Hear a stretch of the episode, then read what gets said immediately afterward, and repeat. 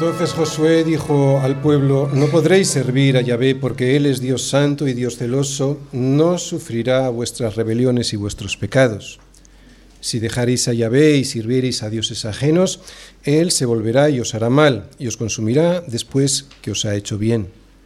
El pueblo entonces dijo a Josué, no, sino que a Yahvé serviremos.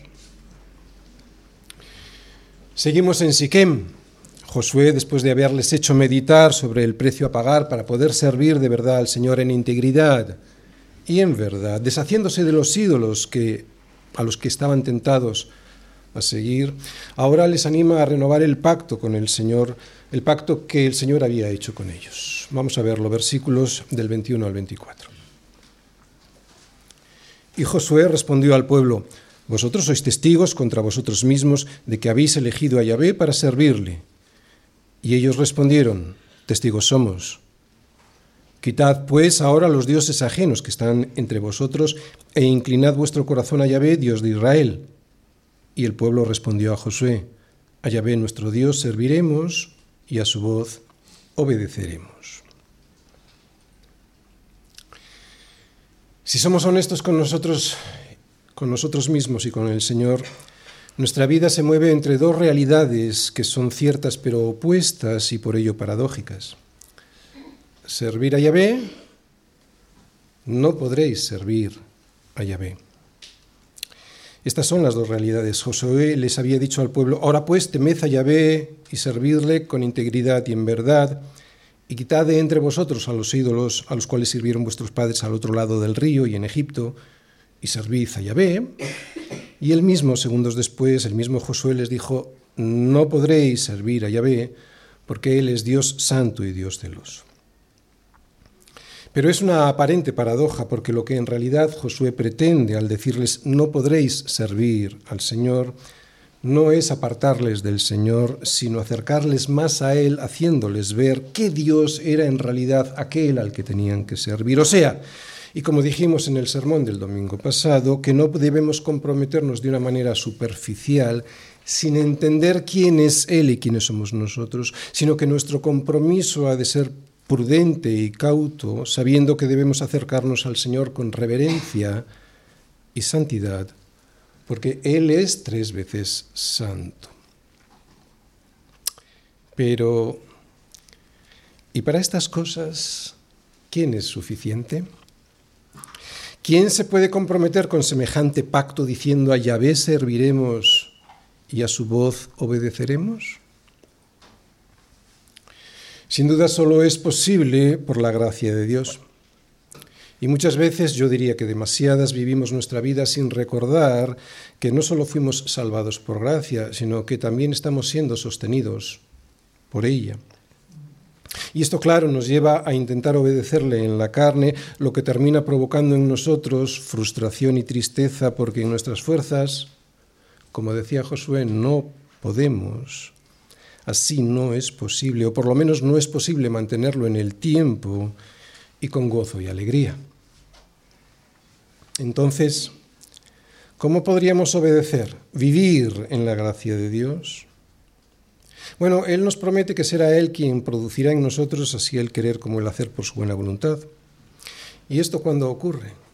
Esto ocurre cuando nos rendimos de verdad toda nuestra vida, tanto lo que somos como lo que tenemos, a Él. Aquí está la clave. Rendirle todo. Al rendirle todo es Él quien produce en nosotros que queramos hacer su voluntad y que además lo hagamos con alegría. Este es uno de los milagros de la redención de nuestras vidas al señorío de Cristo. Esa rendición que hacemos produce milagros en nuestras vidas, que si le creemos a Él, como dice la Escritura, de nuestro interior correrán ríos de agua viva. Agua vida que da vida y alegría a la vida, eso es lo que produce el Espíritu Santo en nosotros, en vez de las aguas estancadas de nuestro propio interés, que solo trae mal olor, enfermedades y finalmente la muerte.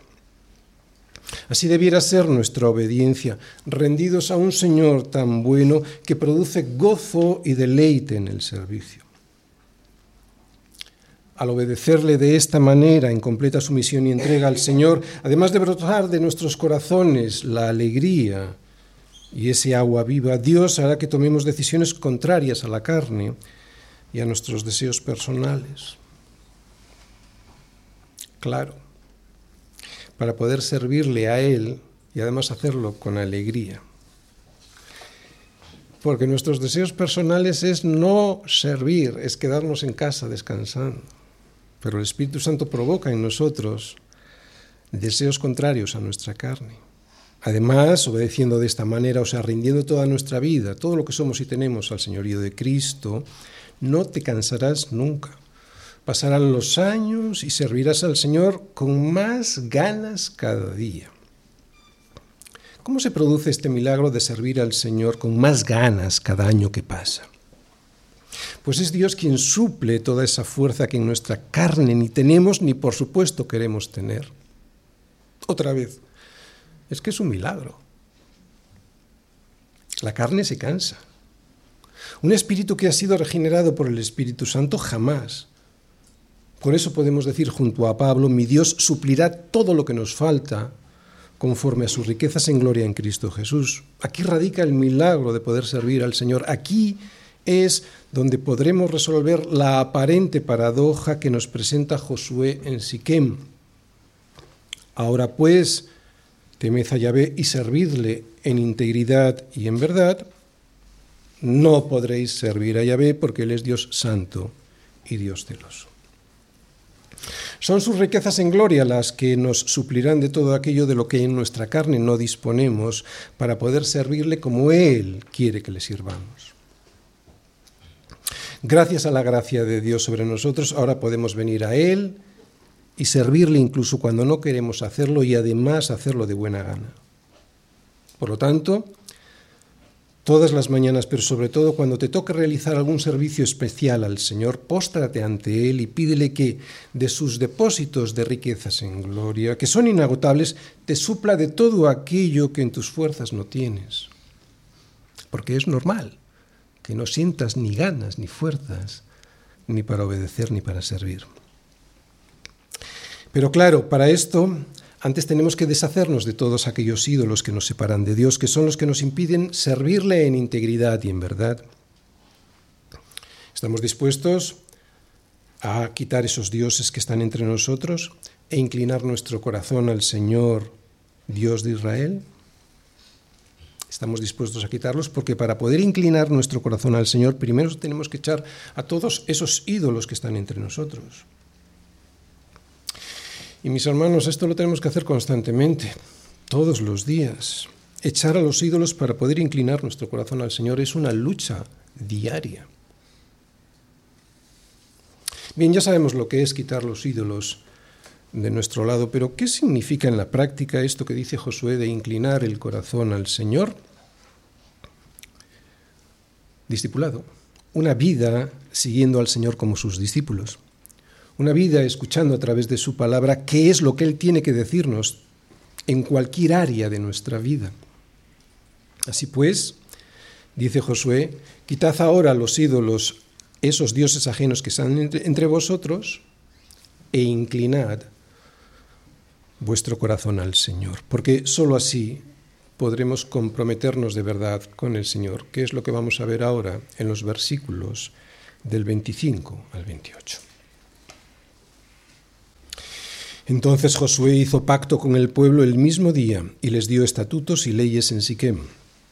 Y escribió Josué estas palabras en el libro de la ley de Dios, y tomando una gran piedra la levantó allí debajo de la encina que estaba junto al santuario de Yahvé. Y dijo Josué a todo el pueblo, He aquí esta piedra nos servirá de testigo porque ella ha oído todas las palabras que Yahvé nos ha hablado. Será pues testigo contra vosotros para que no mintáis contra vuestro Dios y envió Josué al pueblo, cada uno a su posesión. Tenemos un Dios fuera de lo común. ¿Por qué? Porque su fidelidad con los suyos es para siempre. Es lo que vamos a ver en Josué capítulo 24, versículos del 25 al 28. Como os acabo de decir, lo que hoy vamos a ver es a un Dios fuera de todo lo común, a un Dios que nada tiene que ver con el resto de los dioses que se inventan los hombres en el mundo, un Dios que hace un pacto con su pueblo y lo lleva hasta el final, un Dios que hace promesas eternas y las cumple, un Dios que se manifiesta en su palabra a través de un pacto que hace con sus hijos a los que se compromete a llevar sanos y salvos hasta la tierra de la libertad y los lleva. Y este tema lo voy a intentar exponer a través del siguiente esquema. Primera parte. Voy a hacer una introducción. ¿Qué es la idolatría? Segunda parte. Vamos a ver a un Dios fuera de lo común en los versículos del 25 al 27. Y en la tercera parte, el trabajo finalizado de Josué, versículo 28. Primera parte, ¿qué es idolatría? Bien, vamos a basar nuestra definición de idolatría en las palabras que le dijo Pablo a los romanos en Romanos 1, del 21 al 25. Seguro que las conocéis. Dice así, pues habiendo conocido a Dios, no le glorificaron como a Dios ni le dieron gracias, sino que se envanecieron en sus, en sus razonamientos y su necio corazón fue entenebrecido. Este tipo de personas, profesando ser sabios, se hicieron necios y cambiaron la gloria de Dios, del Dios incorruptible, en semejanza de hombre corruptible, de aves, de cuadrúpedos y de reptiles. Por lo cual Dios también los entregó a la inmundicia en la concupiscencia de sus corazones, de modo que deshonraron entre sí sus propios cuerpos, ya que cambiaron la verdad de Dios, y aquí está el punto, y esto es la idolatría, Cambiaron la verdad de Dios por la mentira, honrando y dando culto a las criaturas antes que al Creador, el cual es bendito por los siglos. Amén. Idolatría es confiar en que encontraremos esperanza, felicidad y significado en las cosas creadas y no en el Creador. Otra vez, idolatría es que confiemos en encontrar la felicidad, la esperanza en este mundo y el significado en las cosas creadas y no en el Creador.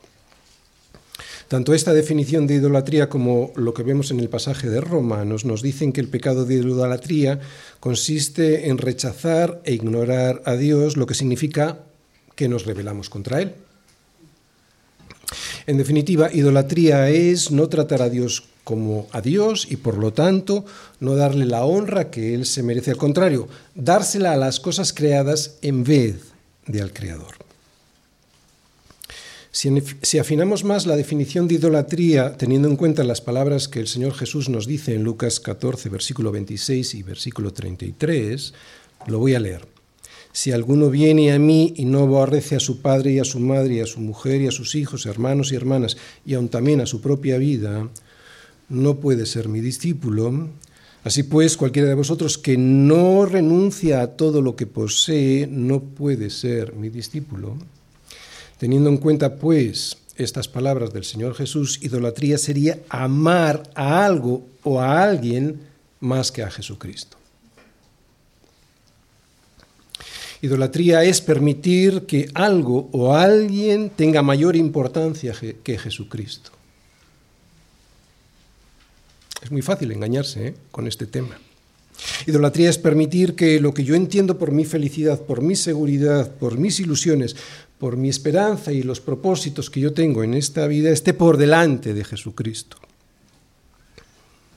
Claro, de manera que profesando ser sabios se hicieron necios al basar esas decisiones en nuestra propia opinión y no en lo que Jesús nos dice en su palabra y entonces es cuando nos hacemos necios necedad que nos lleva al desastre aquí y en la eternidad.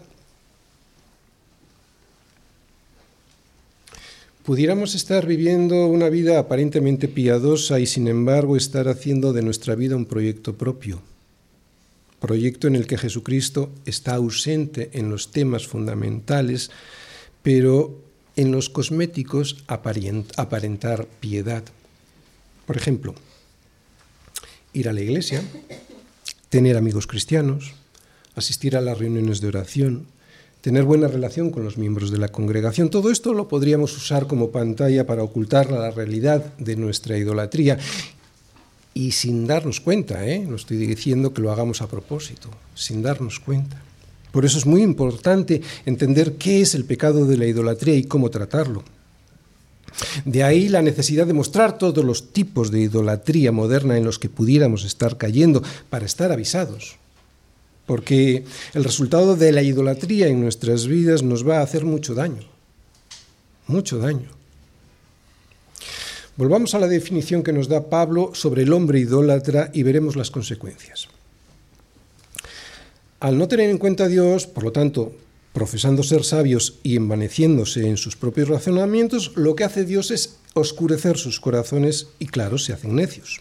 Por eso, y en vez de la gloria, en la gloria del Dios incorruptible, ponen su esperanza en la prosperidad económica, en la imagen exterior, en la belleza, por ejemplo, en la promoción laboral, en la seguridad profesional, en un yugo desigual, en el sexo sin compromiso, etc por lo cual Dios los entrega a lo que en realidad están pidiendo a gritos, a la inmundicia, lo que les lleva poco a poco a destrozar toda su vida aquí y en la eternidad y sin apenas darse cuenta. Un ejemplo. Si el deseo de ganar más dinero o la promoción de mi carrera profesional me llevan a no tener en cuenta a Dios, dejando por detrás a Dios y poniendo por delante ese deseo personal, por ejemplo, dejando de venir a las reuniones dominicales o teniendo o dejando de tener comunión con mis hermanos en las reuniones de oración, entonces ahí tengo un ídolo, un ídolo que estoy poniendo por delante del Señor Jesucristo, un ídolo que me va a llevar al desastre. Y lo sé porque me ha pasado. Así que no estoy acusando a nadie, me estoy acusando yo mismo, ¿verdad? Desastre. Dos puntos. Trabajar más de lo que mi cuerpo y mente podían soportar un cansancio extremo que derivó en una enfermedad crónica incurable que hizo de mi vida un infierno durante 15 años. Todo esto sin contar con el peligro de dejar poco a poco de confiar en Dios hasta que sin darte cuenta estás siendo agresivo con aquellos que te quieren ayudar, cruel con tus compañeros de trabajo, poco amoroso con tu familia, poco paciente con las personas y finalmente abandonando a Dios porque le echas la culpa de todo lo que ahora te está pasando cuando resulta que fuiste tú el que le abandonaste a Él. Sé que puedes decir eso a mí no me va a ocurrir, puedo soportar la presión. Sobre todo lo pueden decir los jóvenes. Eso decía yo con 25 años, pero Dios, que es más sabio que todos nosotros, sabe que no. Por eso nos dice, venid a mí todos los que estáis trabajados y cargados, y yo os haré descansar. Llevad mi yugo sobre vosotros y aprended de mí, que soy manso y humilde de corazón, y, hallaréis descanso para vuestras almas, porque mi yugo es fácil y ligera mi carga. ¿Te das cuenta? E, e, esto significa rendirse a su soberanía, rendirse a su señorío, esto significa dejar todo en manos del Señor de verdad. Dios quiere que te deshagas de todas las cosas que estás poniendo por delante de, Él. Dios quiere que te deshagas de, su, de tu idolatría, que es un yugo pesado, para que puedas ponerte el suyo, que es más fácil, porque Él va a estar a tu lado, arando contigo. Y entonces descubrirás que las cargas de tu vida ya no son tan pesadas como antes, que son mucho más ligeras. De hecho, al ser mucho más ligeras ya no producen lesiones a largo plazo, ¿no? como los esguinces, las hernias que te producen las cargas de este mundo. ¿Cuáles son esos esguinces y esas hernias? Tristeza, abatimiento, desesperanza, enfermedad, divorcio, Cuando uno es joven piensa que esto no le va a ocurrir a él, pero estas son las consecuencias inevitables de la idolatría, de cualquier tipo de idolatría que te puedas imaginar. Así que pecar no solo es hacer cosas malas, porque buscar la promoción laboral o ganar más dinero no es malo. Pecar también es convertir cosas buenas en nuestra prioridad, dejando a Dios de lado porque esto arruina el alma, destroza la familia, destruye nuestra relación con los demás y por supuesto deshonra a Dios. En los preparativos para la conquista, el Señor le dijo a Josué, Solamente esfuérzate y sé valiente, muy valiente para cuidar de hacer conforme a toda la ley que mi siervo Moisés te mandó. No te apartes de ella, de la ley, de la palabra de Dios, ni a diestra ni a siniestra, para que seas prosperado en todas las cosas que emprendas. Mira que te mando que te esfuerces y seas valientes. No temas ni desmayes, porque el Señor tu Dios estará contigo donde quiera que tú vayas. Es una promesa. Dios estará siempre a tu lado, si eres un hijo de Dios, porque solo estará con sus hijos, que son los que le sirven.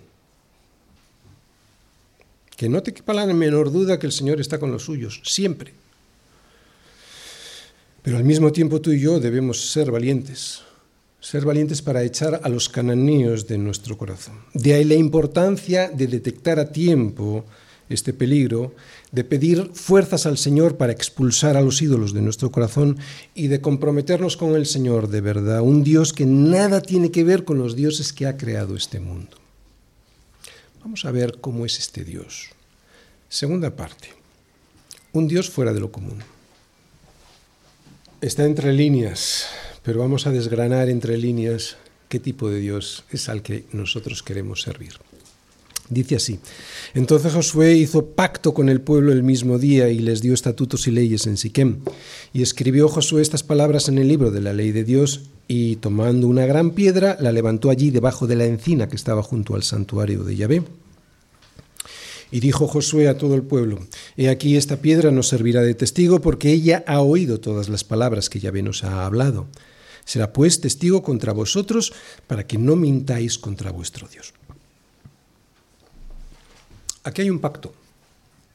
Y este pacto se hace en base a obedecer a Dios, que es lo que nos decía el versículo 24.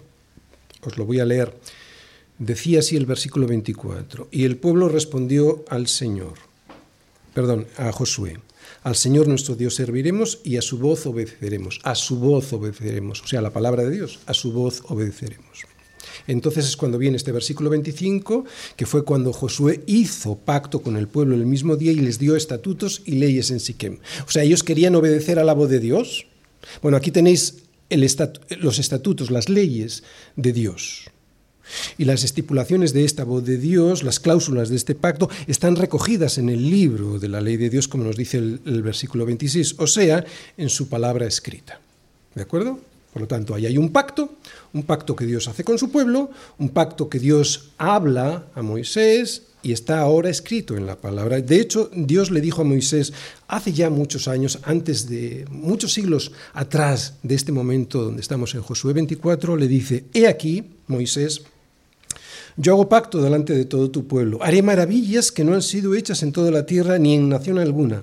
Y verá todo el pueblo, en medio del cual estás tú, la obra del Señor, porque será cosa tremenda la que yo haré contigo. ¿Qué es esto? ¿Dios haciendo un pacto con el hombre? Es cierto que muchos de nosotros ya estamos acostumbrados, pero ¿qué Dios es este? Que se le ocurre pactar contigo.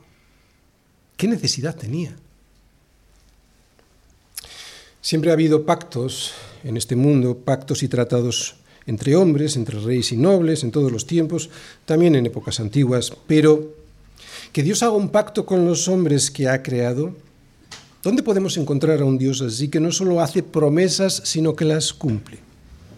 Que Dios es este que se ata a un pueblo mediante un pacto y es fiel a ese pacto, pase lo que pase, llevando a su pueblo desde la esclavitud hasta la tierra prometida. Pues aquí lo tenemos. Así es nuestro Dios. Aunque estemos acostumbrados a disfrutar de su fidelidad, un Dios así, mis hermanos, es extraordinario.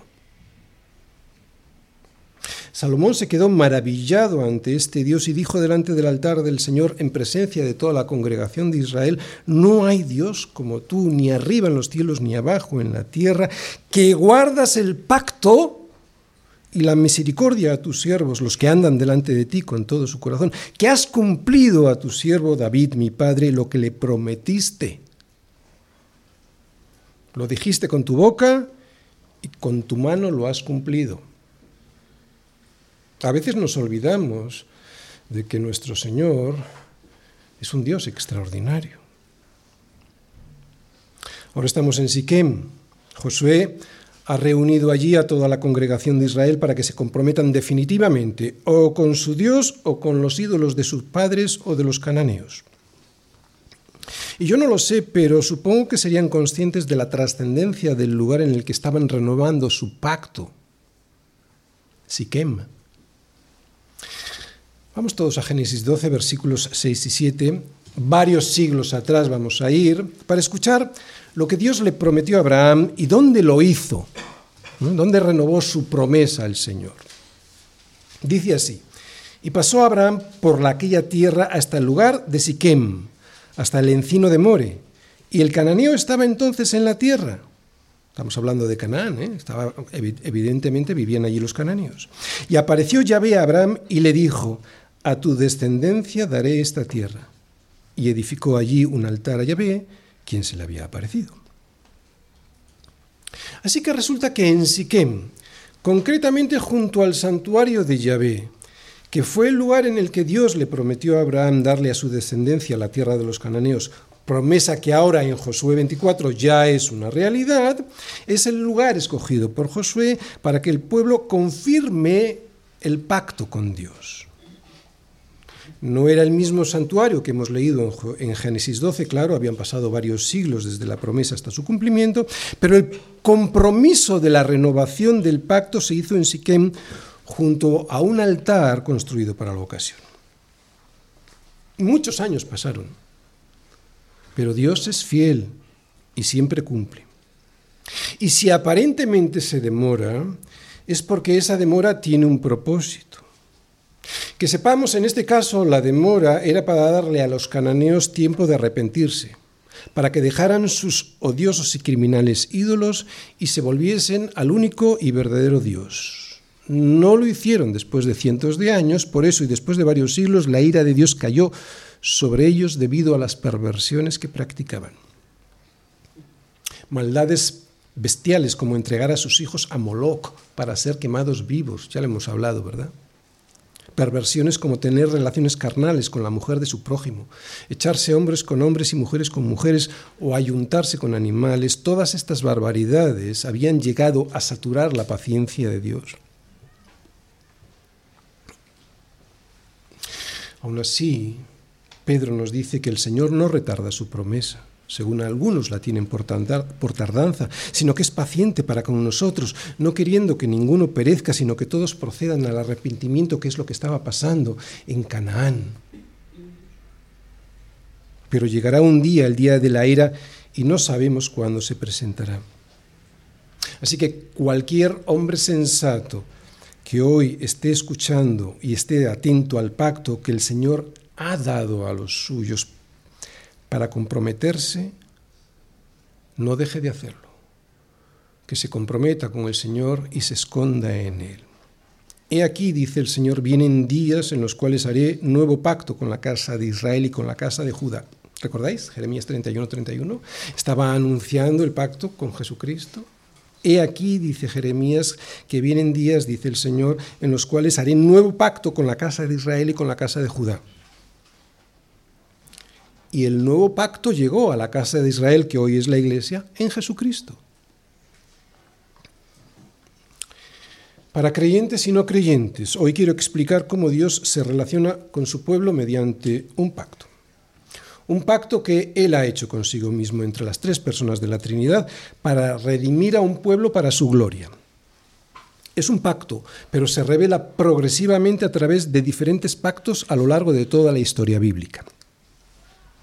Dios se revela progresivamente en estos pactos, pero el clímax, el último de ellos, es el nuevo pacto que disfrutamos en Cristo y en el cual gozamos de nuestra redención. Este es el plan de Dios para la eternidad. Dos puntos. Un pacto hecho consigo mismo entre las tres personas de la Trinidad para redimirnos a ti y a mí para su gloria. Bien, no me estoy saliendo del tema de Josué. Josué está hablando de un pacto, de comprometerse con un pacto. Tenemos que saber de qué va este pacto para entender de qué va este compromiso. Así que vamos a intentar aprender cómo es Dios ¿qué Dios tenemos que presenta este pacto a su pueblo? ¿Vale?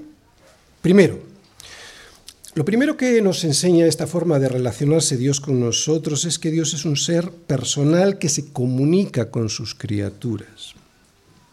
Dios te conoce y quiere que tengas una comunión personal con Él. Y quiere que la tengas para que te goces con Él de todas las cosas que ha creado e ideado para ti.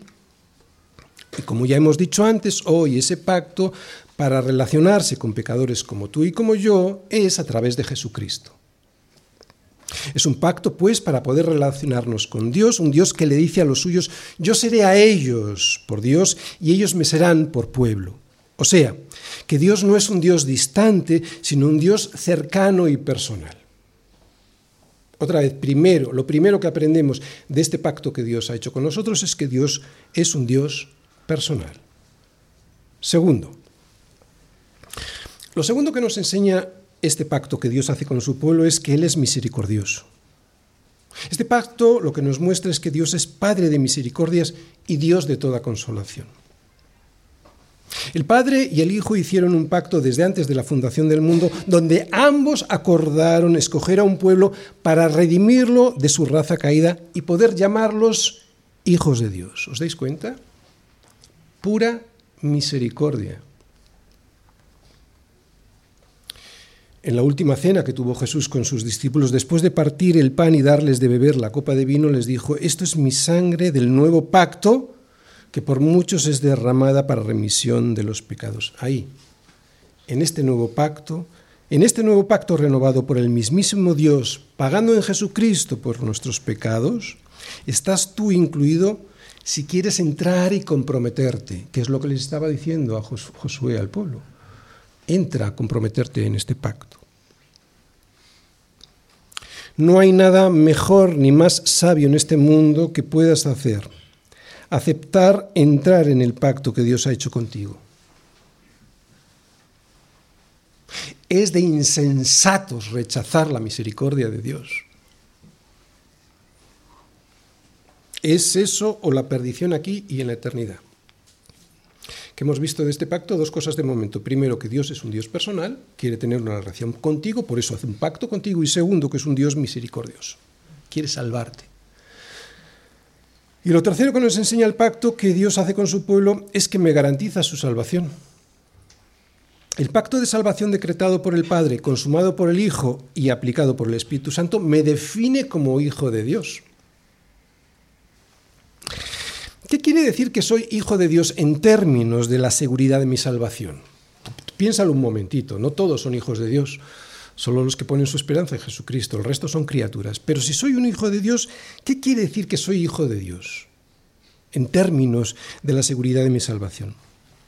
Pues algo impresionante, que nadie, nadie, nadie podrá separarnos jamás del amor que Dios nos ha dado en Cristo Jesús. Nadie.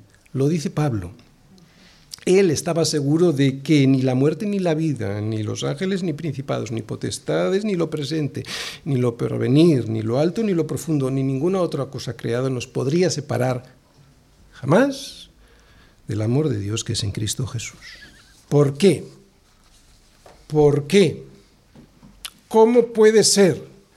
Porque Él prometió con juramento que Él será nuestro Dios y nosotros seremos su pueblo. Punto, por pura misericordia y gracia de Dios. Nadie puede separarnos del amor de Dios que es en Cristo Jesús.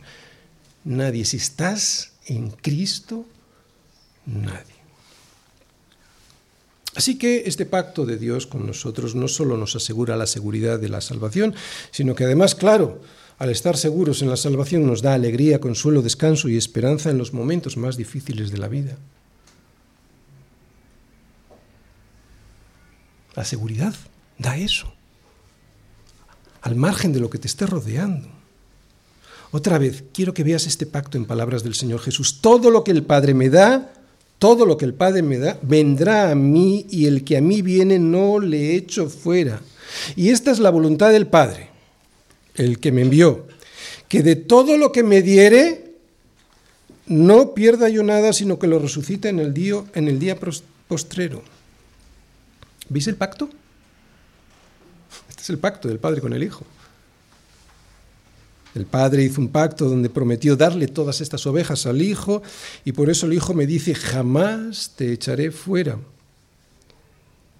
¿No crees que merece la pena comprometerse con este Dios tan fuera del común? Un pacto que es personal, que muestra una misericordia infinita y que me garantiza sí o sí la salvación de mi alma. Así pues, como se relaciona Dios con nosotros. Pero nosotros debemos comprometernos, porque aquí hay dos partes. Dios hace un pacto y ahora viene el compromiso, es lo que estamos viendo en Josué. Josué les vuelve a presentar el pacto y les pide compromiso. Y ahora voy a hablar del compromiso. Hay gente que se asusta con los compromisos. Por eso hay, parejas que viven en unión libre, aunque de libre no tienen nada. Les da miedo las consecuencias del compromiso cuando resulta que debiera ser todo lo contrario. Les da miedo las consecuencias del compromiso porque están atados a su propio egoísmo, lo que impide darse el uno al otro completamente y y disfrutar de lo que Dios tiene para ellos en el matrimonio. De lo que no se da cuenta mucha gente es que los compromisos que el Señor nos muestra en la Biblia son para nuestro bien nunca para encadenarnos a cargas ni para colocar peso, todo lo contrario. Fijaos, la misión de Dios de santificar a su pueblo y de avanzar su reino se logra a través de los compromisos de su pueblo. No crecemos ni en santidad ni nos hacemos discípulos del Señor sin comprometernos. Mi recomendación para que puedas continuar en el pacto que Dios ha hecho contigo es que te comprometas en las diferentes áreas que la iglesia local dispone para ti como medios de gracia para que puedas seguir el camino hasta llegar al monte santo del Señor. La iglesia es un testigo, la iglesia como testigo de nuestro compromiso con el Señor, versículo 27. Y dijo Josué a todo el pueblo, He aquí esta piedra nos servirá de testigo, porque ella ha oído todas las palabras que Yahvé nos ha hablado Será pues testigo contra vosotros para que no mintáis contra vuestro Dios. La iglesia debe ser ese testigo que oiga lo que Dios nos dice a todos. ¿no? De hecho, es aquí la iglesia el testigo de lo que Dios nos está diciendo a través de su palabra y que haga también de testigo la iglesia contra nosotros para que no mintamos contra nuestro Dios y si lo hacemos que nos corrija la iglesia. Yo sé que la corrección de la iglesia local a veces no nos gusta, pero es una bendición, aunque muchas veces la tememos, pero es para nuestro bien. Es bueno tener a la Iglesia en general y a algún miembro en particular como testigo para que nos ayude y recuerde el pacto al que nos hemos comprometido. Porque es muy fácil salirse del compromiso. Trabajo finalizado. Y envió Josué al pueblo cada uno a su posesión. Ah, Josué terminó su labor. Seguro que ahora disfrutaba lleno de gozo viéndoles partir a cada uno a su posesión. Disfrutaría después de haber hecho todo aquello para lo cual Dios le había elegido, ¿os imagináis? La satisfacción después de todo el esfuerzo, la satisfacción de haber hecho el trabajo y haber cumplido. ¿Recordáis? Pasar el profundo y caudaloso río Jordán, entrar en la tierra tantos años esperada, liderar todas aquellas batallas hasta la conquista del territorio, repartir la tierra a cada tribu y como estamos viendo ahora en este capítulo 24, leer la ley de Dios y advertirles del peligro de seguir a los ídolos en vez de a su Dios. Debió ser emocionante para Josué ver todo su trabajo terminado y ahora enviar al pueblo cada uno a su posesión. Dios había cumplido su promesa y él se había esforzado con valentía para que la gloria de Dios se manifestara en esa promesa cumplida. ¿Veis cómo trabaja Dios con su pueblo? Acabamos de ver la soberanía de Dios trabajando en comandita con la responsabilidad de sus hijos. Es así como Él quiere hacer su voluntad en la tierra. No porque Él no pueda hacerlo de otra manera, que si quisiera lo podría hacer. No, lo quiere hacer así para darnos la oportunidad a nosotros, miserables de nosotros, de poder participar de su gloria, que es lo que ahora estaría disfrutando Josué. De la gloria de haber participado de la obra de Dios. Trabajo finalizado. Termino. Durante estos últimos versículos hemos aprendido varias cosas. En este capítulo 24 hemos aprendido sobre el servicio, nuestro servicio, nuestro compromiso con el Señor, y también hemos aprendido de quién es Dios a través de un pacto. Voy a resumir ambas cosas. Primero, sobre el servicio. Punto uno. No es posible obedecer a Dios sin, sin perdón, no es posible seguir a Dios sin obedecerle. No es posible seguir a Dios sin obedecerle. Segundo, no podemos obedecer a Dios en nuestra carne. Tercero, como no podemos obedecerle en nuestra carne porque nos cansaríamos y le, dejaríamos, necesitamos pues de la gracia de Dios para obedecerle. Cuarto, Dios está dispuesto a darnos de su gracia, pero para ello debemos rendirnos a su Hijo Jesucristo. Quinto, esa rendición a su señorío hará que podamos servirle como Él debe ser servido, sin esfuerzo, con gozo, en exclusiva, o sea, en integridad y en verdad. Sexto, para poder rendirnos a su señorío es imprescindible echar fuera a los ídolos de este mundo que pelean por el trono que le hemos dado a nuestro Señor en el corazón, y esto significa darle todo a Él, o sea, poner el, en el, trono de nuestro corazón al Señor es darle todo lo que somos y tenemos a Él. Y es ahí donde quieren entrar los ídolos. Y último punto, solo así será posible servirle e inclinar nuestro corazón al Señor. Nuestro corazón para escuchar lo que Él quiere. Bien, hemos visto cómo debe ser nuestro servicio. Estas son las bases del compromiso con el pacto de Dios. Pacto que es bueno que vayamos renovando día a día. Pero para renovar nuestro compromiso con ese pacto, con ese Señor, debemos recordar o debemos saber, si no lo sabemos, cómo es ese pacto. ¿Cómo es? Primero, es un pacto que hizo en la eternidad consigo mismo, antes de la fundación del mundo, entre las tres personas de la Trinidad. ¿Para qué? Para redimirnos, redimirnos a ti y a mí para su gloria. Segundo, es un pacto que ahora disfrutamos si estamos en Cristo. No es posible participar de este pacto si estás fuera de él. Tercero, este pacto es la forma que Dios ha escogido para relacionarse con nosotros. Lo que nos enseña es que Él es un Dios cercano y personal, un Dios que quiere que tengas comunión con Él y que en esa comunión nos gocemos de todo lo que Él ha creado y diseñado para nosotros. No solo de lo que ha creado, sino que lo, lo que ha diseñado para tu vida, tus estudios, tu matrimonio, etc. Y cuarto, lo más asombroso de todo, este pacto en el que Cristo murió y resucitó por mí, me garantiza la salvación porque es un pacto en el que Él me adopta como parte de su pueblo, como su hijo, por eso, porque soy su hijo, estoy seguro en él.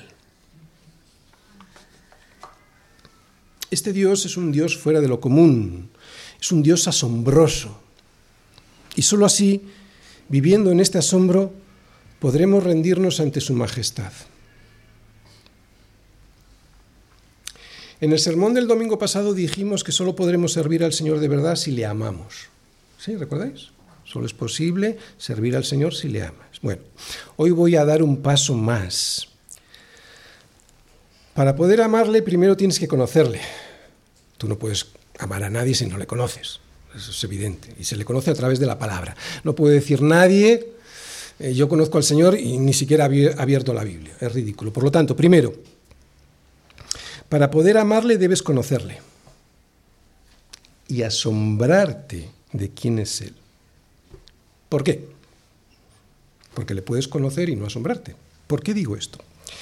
Para poder amarle debes conocerle y asombrarte de quién es Él. Porque solo un amor que se asombra ante un Dios que es tan fuera, que está tan fuera de lo común, que ha hecho un pacto para tener una relación personal contigo y así salvarte de ti mismo, solo un amor así, asombrado, podrá finalmente obedecerle y servirle en obediencia.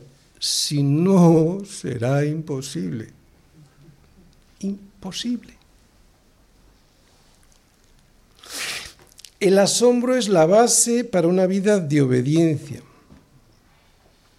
Si el asombro por algo que no sea Dios sustituye el asombro que deberías de tener por Él, la desobediencia se impondrá sobre la obediencia.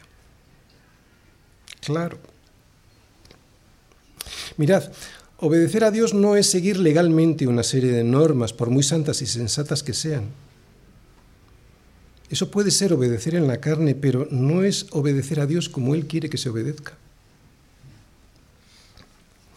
Obedecer a Dios es estar tan asombrados por Él, por su sabiduría, por su amor, por su misericordia, por su poder y bondad, que eso te lleve a querer hacer lo que Él dice que es correcto hacer.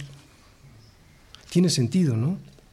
Porque el que obedece a la fuerza o de mala gana termina la forma de buscar escaparse de esa cárcel que significa la obediencia. Pero si nos asombramos ante lo maravilloso que significa el pacto de Dios que murió para salvarnos, en Cristo murió para salvarnos, nos será fácil la carga y ligero el yugo de la obediencia. Más aún, la obediencia que así es voluntaria porque está basada en el asombro de quién es Dios, será realizada con alegría y con gozo. Una vida de obediencia a la voluntad de Dios solo es posible si surge de un corazón asombrado. ¿Os dais cuenta qué práctico es esto? ¿Cuántas veces intentamos obedecer en nuestra carne porque lo dice Dios y yo sé que lo que dice Dios es verdad, pero yo no puedo? Otra vez, una vida de obediencia a la voluntad de Dios solo es posible, solo es posible si surge de un corazón asombrado y un corazón asombrado por Dios siempre le adora. ¿Te das cuenta de dónde surge la alegría de la obediencia, del asombro? Del asombro de quién es Dios. Desde aquí yo no puedo eh, forzar a nadie a obedecer. Muchas veces lo intento.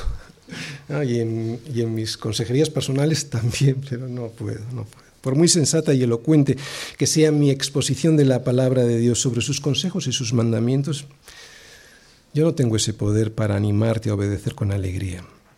Desde aquí yo, yo, yo, lo único que puedo hacer es exponer la palabra de Dios para que sea ella, a través del Espíritu Santo, quien haga el trabajo del asombro ante lo que Dios es y lo que ha hecho por ti. Es la única manera. Es la única manera.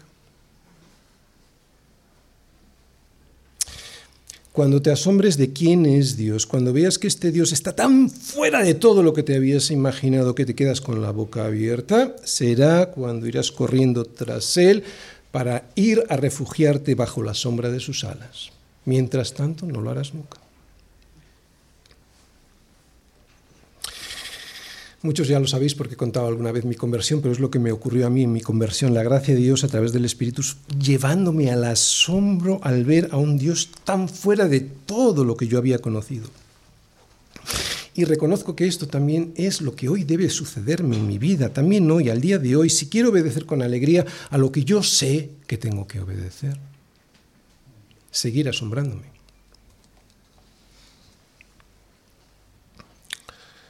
Ya hace un buen rato que he dicho que terminaba, ¿verdad? Bueno, ter termino de verdad.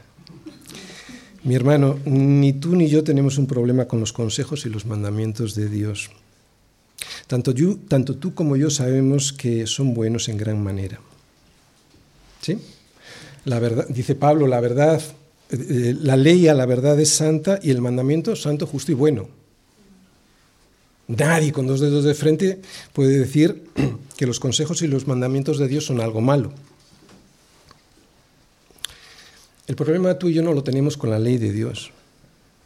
El problema lo tenemos con una falta de asombro, con una falta de admiración, con una falta de fascinación por quién es Dios.